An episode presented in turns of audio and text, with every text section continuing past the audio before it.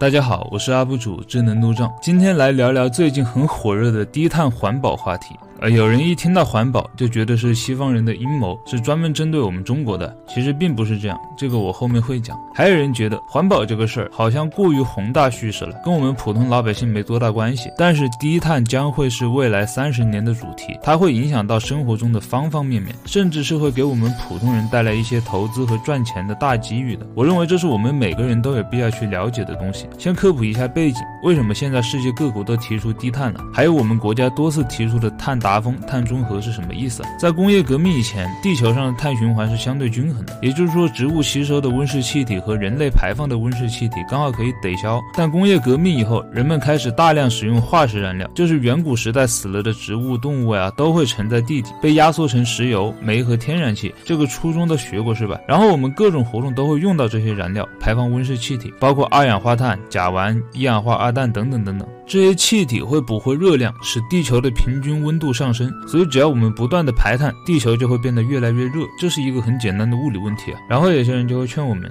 要少吃肉蛋奶酪啊，保护雨林啊。这种说法其实非常扯淡。其实你干任何事都是会排放碳的。比方说，你起床第一件事是刷牙，不好意思啊，牙刷是塑料做的，塑料就是用石油提炼出来的。还有你去附近的广场逛街，你要坐车，这些车烧的燃料也会排放碳。有人就说了啊，那我坐新能源车行了吧，电动的，那这个。电力很有可能也是用化石燃料生产的，而且甭管什么车，也是钢和塑料制成的，这都会排放大量的碳。人肯定会想，我步行行了吧？答案是不行，因为你步行会产生很多体力消耗，你到广场就饿了，会去路边摊买根羊肉串吃吧。而羊和牛这种反刍动物，在打嗝和放屁时都会释放大量甲烷，其浓度比汽车排放的二氧化碳高二十五倍。所以说，你走路去逛街，同样也不环保。你不吃肉蛋奶，要吃面包麦片吧？这些东西的原料是谷物，谷物是用肥料种的，生产肥料的过程也会排放温室气体。此外，收割谷物的拖拉机也是用钢造的，炼钢的过程不得排放碳呢？拖拉机不得用汽油才能开得动吗？这真不是我抬杠啊，因为你无论怎样生活，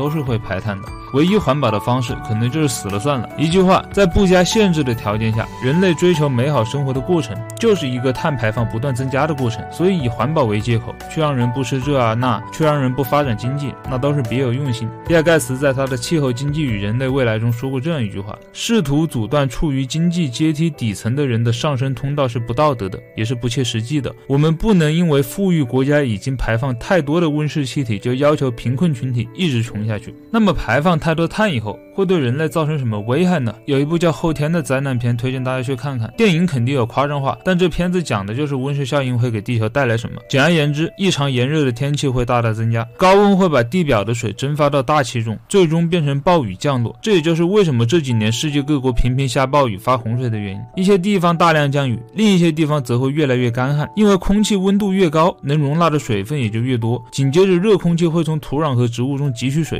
这就会导致。很多地方田地和河流干涸，导致农作物减产，引发全球粮食危机，这是最致命的。而且土壤和植物水分被汲取后啊，就变得易燃了。这也是为什么这两年美国和澳洲频频发山火的原因。还有一个严重的后果就是冰川被融化。海平面上升，这样一来，很多岛屿都会下沉，例如马尔代夫。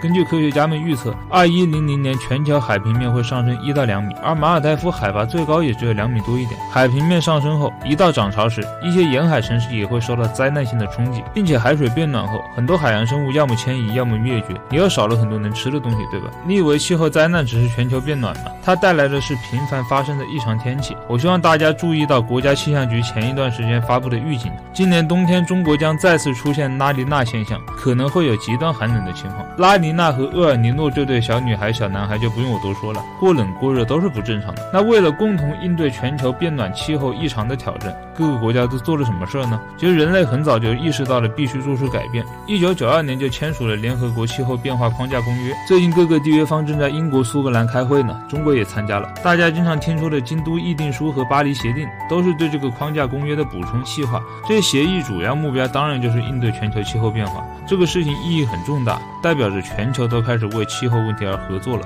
在这样的背景下，我们国家就提出了三零六零双碳目标。简单来讲，就是在二零三零年之前，碳排放达到峰值，不再增长，开始下降；在二零六零之前，实现碳中和，实现净零排放。那有的小伙伴就会问了。你刚才不是说我们不管干啥都会排放碳吗？怎么才能让碳排放变为净零呢？这个其实很简单，只要吸收的碳与排放的碳相等就行了，这个就叫做碳中和。怎么做呢？我刚才介绍过，人类不管干啥都会排碳，因为我们大多数能量都来自化石燃料。为啥这么爱用化石燃料呢？其中一个很重要的原因就是便宜。很多人听了肯定觉得稀奇了啊，石油还便宜？我们形容一个人家里有钱，不都说他家里有石油吗？其实是真的便宜啊。我写这个稿子时顺手查了下，一桶原油价格是八十美元，折合人民币五百一十块钱。那么一桶原油有多少呢？答案是四十二加仑，约等于一百五十九升，一升约等于人民币三块二。你说这还不便宜吗？现在随便买一升饮料都七八块钱了。其次，化石燃料能量高到爆炸，你把三十三根雷管绑在一起，所含的能量也不如一升汽油高。只不过雷管是立刻释放，汽油是缓慢燃烧，所以我们都是给汽车加汽油，没哪个往车里加雷管的。既然化石燃料这么便宜又这么好用，别的低碳能源当然就没有多少竞争力了。比方说电力，我们用的电力大部分都是用煤炭烧出来的，这当然会产生大量的碳排但是清洁电力早就有了，比。方说风能、水能、太阳能、核能，就拿太阳能来举例吧。这玩意很难二十四小时连续发电，因为晚上就没太阳了，雨雪季节也没法发电。但我们时时刻刻都要用电啊，怎么办呢？有一个解决方案，就是白天太阳大的时候，你给它多存储一点，晚上再拿出来用。OK，那你就得买一个很牛逼的电池。这个电池成本包括以后的维护，当然很贵。举个例子，发电厂用煤炭烧电供你家使用一个月，成本可能是四百块钱，但它他们用太阳能的话。同样的电力，同样的电力很可能费用就是六百块钱了。这多出来的两百块钱就可以称之为绿色溢价。有这个绿色溢价存在，企业当然不愿意去搞了，普通老百姓当然也不愿意用，更贵了嘛。那怎么办呢？就需要政府来制定政策，也需要科研人员们努力。政府怎么制定政策呢？就是给碳定价，这个我后面会说。科研人员们就努力研发，把绿色溢价降低，甚至可以降低成负数。打个比方，现在你们用个滴滴打车，是不是大部分都是电动车了？为啥呢？因为司机给车充电就完事儿，他不用花钱加油。用电动车对于司机来说更便宜，这就是绿色溢价变成负数了。而电动车显然也比燃油车更环保啊，自然也就减少了碳的排放了。其他的很多。领域包括发电、建筑材料、农业都有更环保的方案，但没有普及的大部分原因。都是绿色溢价太高。视频时长有限，我不能一一给你们介绍这些方案。强烈推荐上面提到的比尔盖茨的书《气候经济与人类未来》，里面写的非常详细且通俗易懂。碳中和不仅涉及到经济发展与减碳决心的平衡，也是技术能源革命与经济发展的一次追赶。而且我们国家做的是非常优秀的，比如中国对外承诺，在二零二零年碳排放强度相较于二零零五年下降百分之四十五，但是二零一九年这个目标就提前达成了。还有我我国可再生能源的开发和利用规模稳居世界第一，不管是风能、太阳能、水能、生物智能，连续多年在全球都是领先地位。而且光伏发电和风电技术。都是从一无所有直接发展到世界领先水平，这不是我嘎吹啊，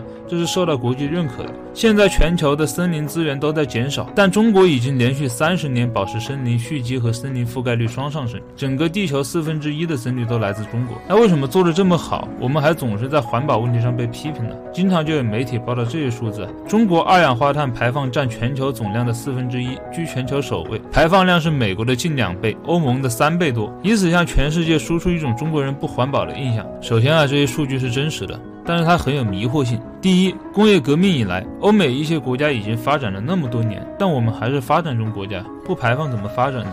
第二，我们排放量确实是世界最高，但我们人均排放量是六点八吨，而美国人均是多少呢？十五吨。第三，中国是世界工厂。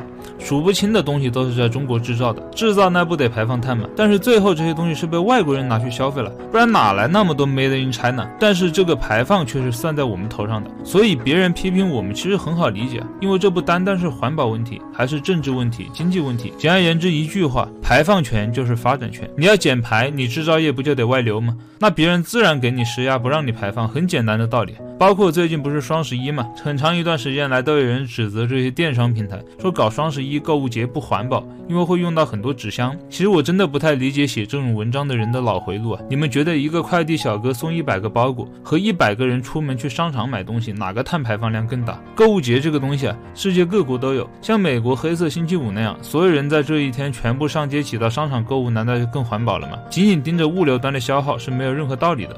而且纸箱回收这个生意早就成熟了。我不知道你们小区咋样，我住的位置每次把纸箱丢到垃圾桶那，几分钟一定会有人捡走，因为纸箱的回收历来是一门生意啊。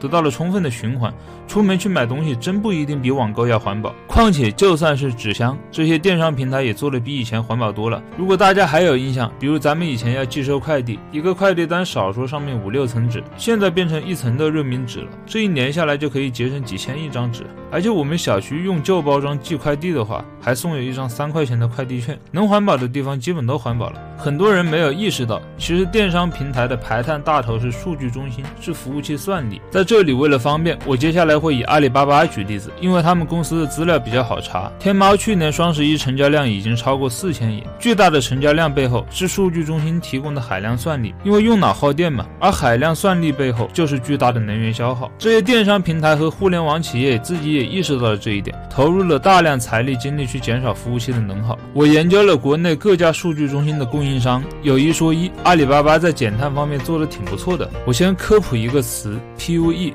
它是用来衡量数据中心能耗的。现在中国大型数据中心平均的 PUE 大概一点五五。简单的说，你有一度电用于服务器运行，额外还要有零点五五度电用于它的散热。所以要降低 PUE，就要降低散热的能耗。这个很好理解。你夏天在家玩电脑，电脑发热到一定程度就会变得非常卡。有时候机箱内的散热不够用了，你得把空调打开。你空调是不是得用电？是不是就得产生排放？那阿里是怎么做的呢？他们把阿里云的相当一部分数据中心放到了张北、乌兰察布。这样的地方，张北出了名的风大，全年平均气温只有两点三度，乌兰察布平均气温也只有四点三度，全年大部分时候靠自然风就可以降温，不用开空调，这样 PUE 可以达到多少呢？只有一点二左右，最低的时候一点一左右。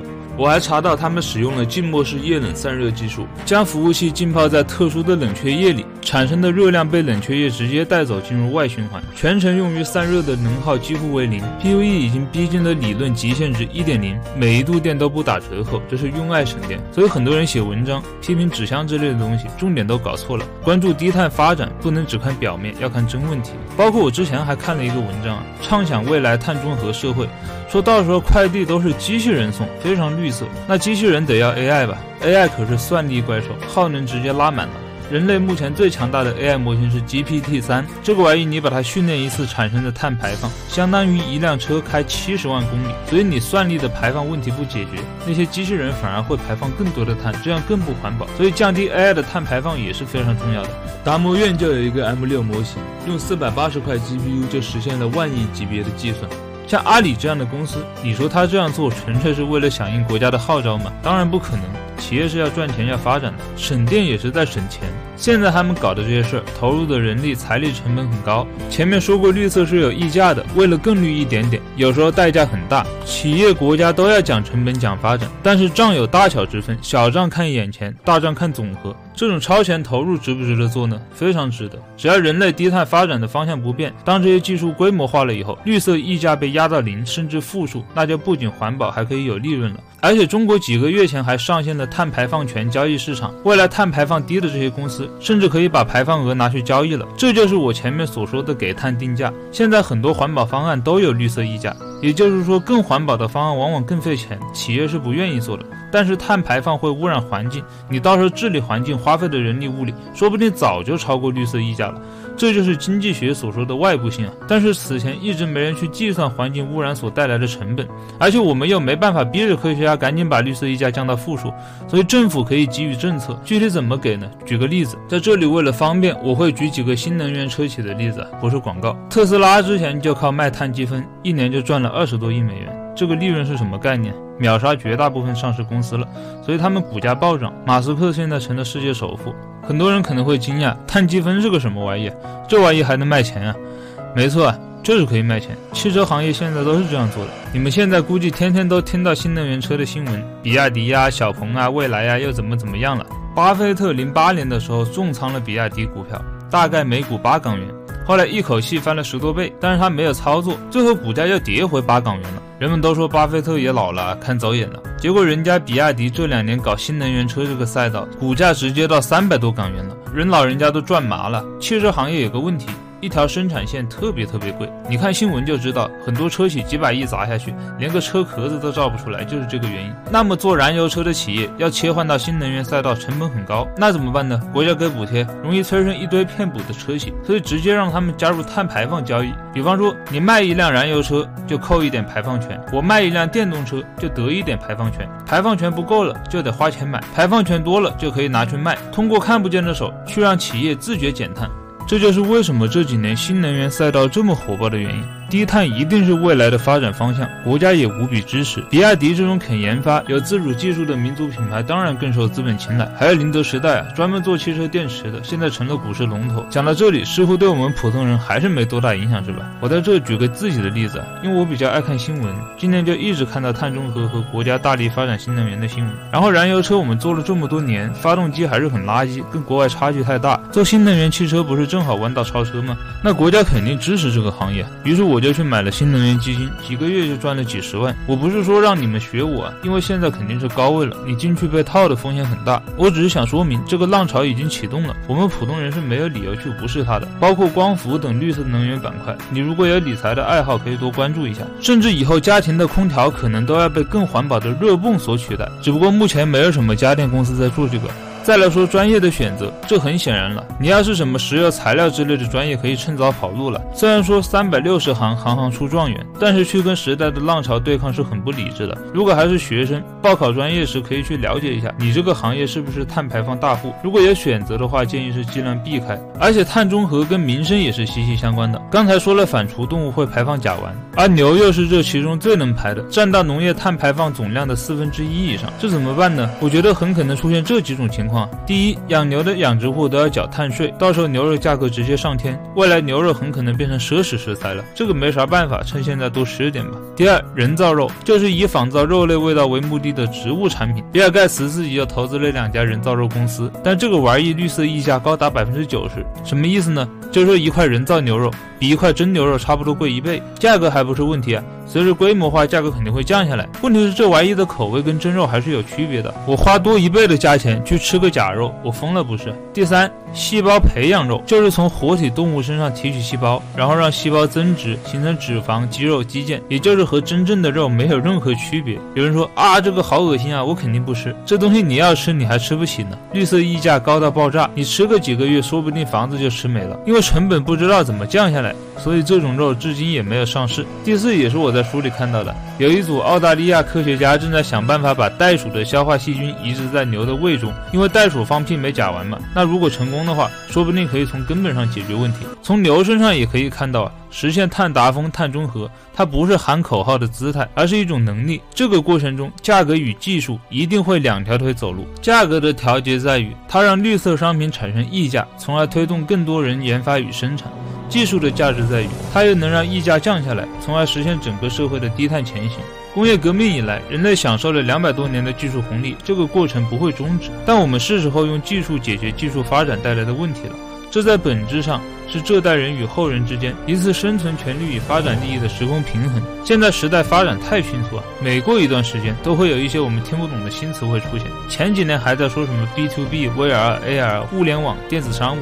现在你说这个都过时了，这也说明了这个时代变革速度远超当年的工业革命。我们总在说大国崛起，而中国凭什么能脱颖而出呢？有人说是制度优越，有人说是中国人民踏实肯干。但我认为最重要的是，我们一直有着理性和实事求是的精神。就像这次新冠病毒，正是因为我们尊重科学，才能迅速控制住疫情。当年我们错过了工业革命，这次我们一定能走在世界前列。从个人角度来看，每出来一个新的东西，我们要抱着开放的态度去了解它。接纳它，学习它，保持终身学习的品质。只有拥抱浪潮，才能立足于浪潮之巅。谢谢大家观看，我是 UP 主智能路障。